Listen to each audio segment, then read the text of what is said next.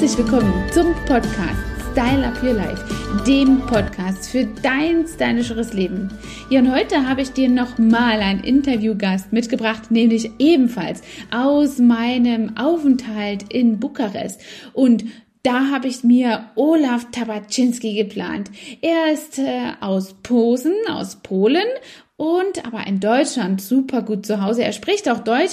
Wir haben dieses äh, Interview zwar in Englisch geführt, jedoch ist das auf jeden Fall sehr, sehr interessant. Denn ich hatte die Gelegenheit, sein Gehirn anzuzurzeln und äh, damit einige seiner Erfolgsgeheimnisse ja rauszubekommen. Sozusagen auch, wer zum Beispiel sein Mentor ist und was er am wichtigsten hält in der permanent Make-up-Branche, was zum Erfolg führen muss und kann. Und das darfst du dir jetzt anhören. Ich wünsche dir viel Spaß. Ich bin ganz gespannt auf deine Kommentare. Schau mal in den Shownotes nach, wenn du mit mir oder Olaf äh, Kontakt aufnehmen möchtest. Und damit gebe ich ab in die Konferenz und ins Interview. Bis dahin, deine Angela. Wir haben heute jemanden, den ich mir geschnappt habe, Olaf Tabaczynski, der also hier wirklich ein Dinosaurier mit Wissen ist, den man sich in der Industrie vorstellen kann. Und den habe ich mir geschnappt, weil ich mir so gerne sein Gehirn anzurzeln möchte und euch damit befruchten will. Ich habe ein paar Fragen an Olaf und let's continue in English. Hi Olaf, nice that you are having time uh, in this conference here to have a little speech with you. How are you and how you find it already? How are you? Thank you for invitation. Hi guys, how are you? I think I find you in great condition. It's not about the COVID, it's about yourself. Yes, we are now in Bucharest. Uh, thank you for the invitation. I am great, thank you. Good.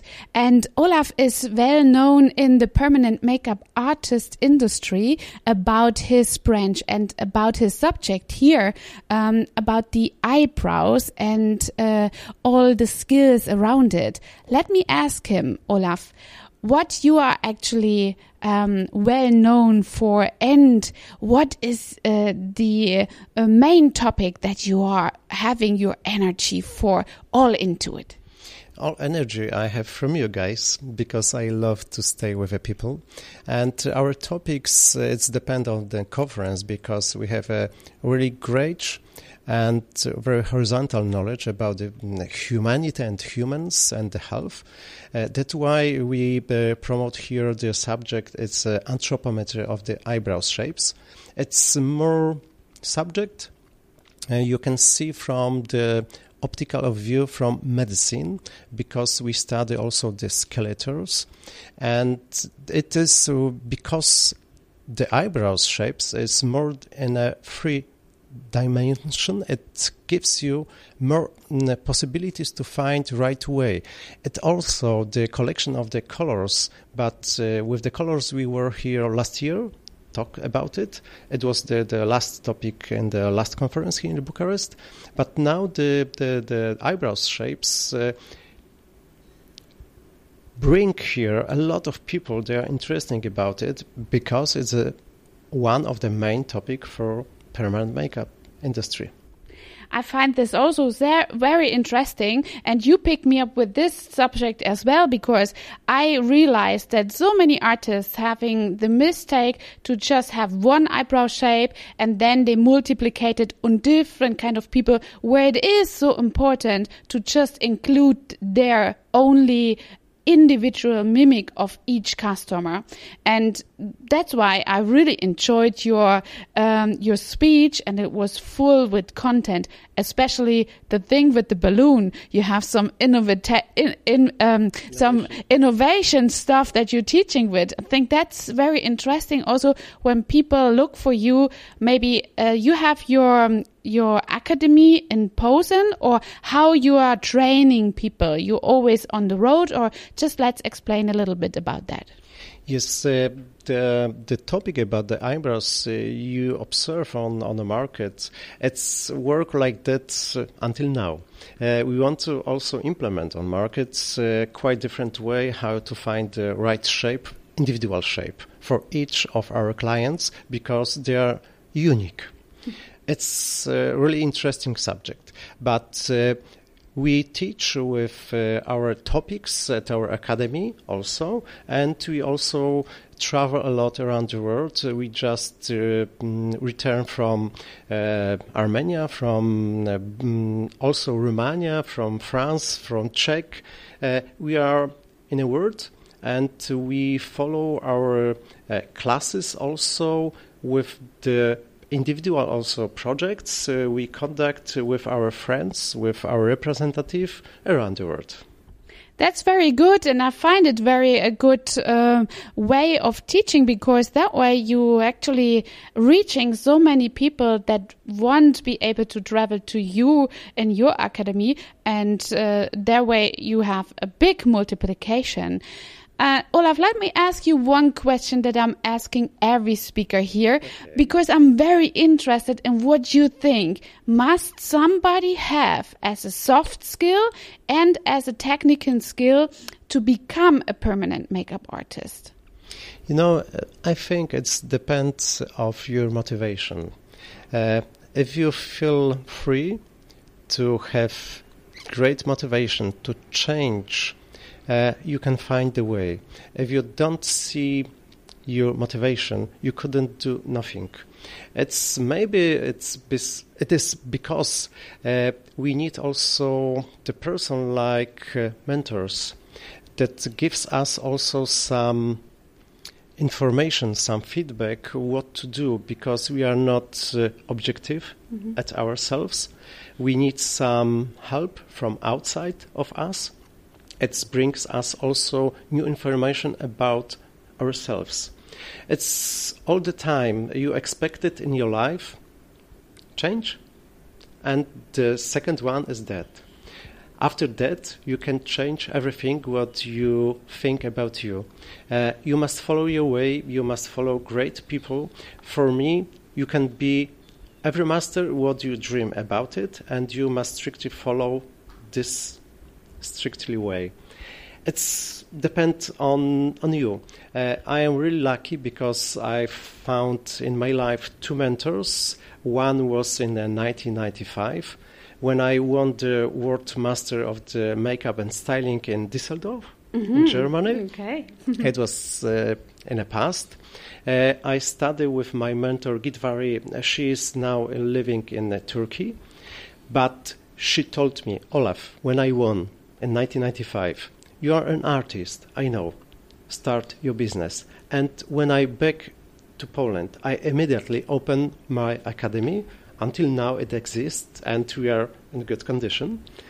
and uh, uh, during um, uh, my work at the uh, medical university, uh, during my doctoral study, I've met my professor, my promoter, and uh, she told me, Olaf, you don't need it anymore. Do the business. And this two simple advice gives me the way that's why we need the mentor now we are like the position for our students for our participant like a mentor what to do that's so nice to say, and it brings me up to the next question. Actually, um, to thank you that you shared for us actually the mentors. That's something that I really enjoy because I think it's so much important with whom you surround yourself. Mm. Yes, it's it's it's so important to whom you meet and what do you uh, implement from them into your life. It's really important. Yeah. And Olaf, tell me, what, after your opinion, is much more important? Are the skill as a permanent makeup artist or the marketing as a permanent makeup artist? It's really a great question because I don't find the answer so easy like the question is. Mm-hmm. Uh, probably is the mix of two of these ideas. You must be also on social media. That's why we also we are on social media with our academy. Uh, it's Monica responsible of mm-hmm. this area. Uh, thank you for it, Monica. And it is uh, also so important to be um, able and to be honest on yourself. And for me, what is most important to be an artist? Uh, the art is the, the last 5%. percent mm-hmm. The 95% is the hard working and the motivation for me and the strictly wait with right people around you. That's great to say, and um, I I hope really dearly that I can flash you with my speech about the marketing, basically. Yes, I'm really the wait for for the, the, the, the your speech uh, during this conference. Uh, you in the, the last evening, uh, viruses, us during the, the, the dinner. It was really the impressed, uh, and I enjoyed uh, the, the, the the awards. Thank you. It's uh, funny that uh, you compare me with the virus at nowadays, but yes, maybe I can be a virus for a branch, a good virus actually to um, fruit everything on on uh, um, yeah, growable land, basically. And what compliment I want to take you, actually, because you mentioned your beautiful wife, that you are such a nice couple and such a big, um, uh, a big, what you call it actually, idol in English. I was looking for the English word. Uh, you're a big idol for me because you're working together with your as a couple on the same thing and that is something that I really envy in a good way. So congratulations on that. Thank you for it but uh, I am lucky that I am working with my wife. It's it's it's in, in different way uh, it happens. Uh, I'm really lucky and uh, I wish you to find your way because you're also idol for other person Oh, thank you very much. Olaf, one last question. One last question. What do you think is a big game changer in the next two or three years for permanent makeup uh, industry?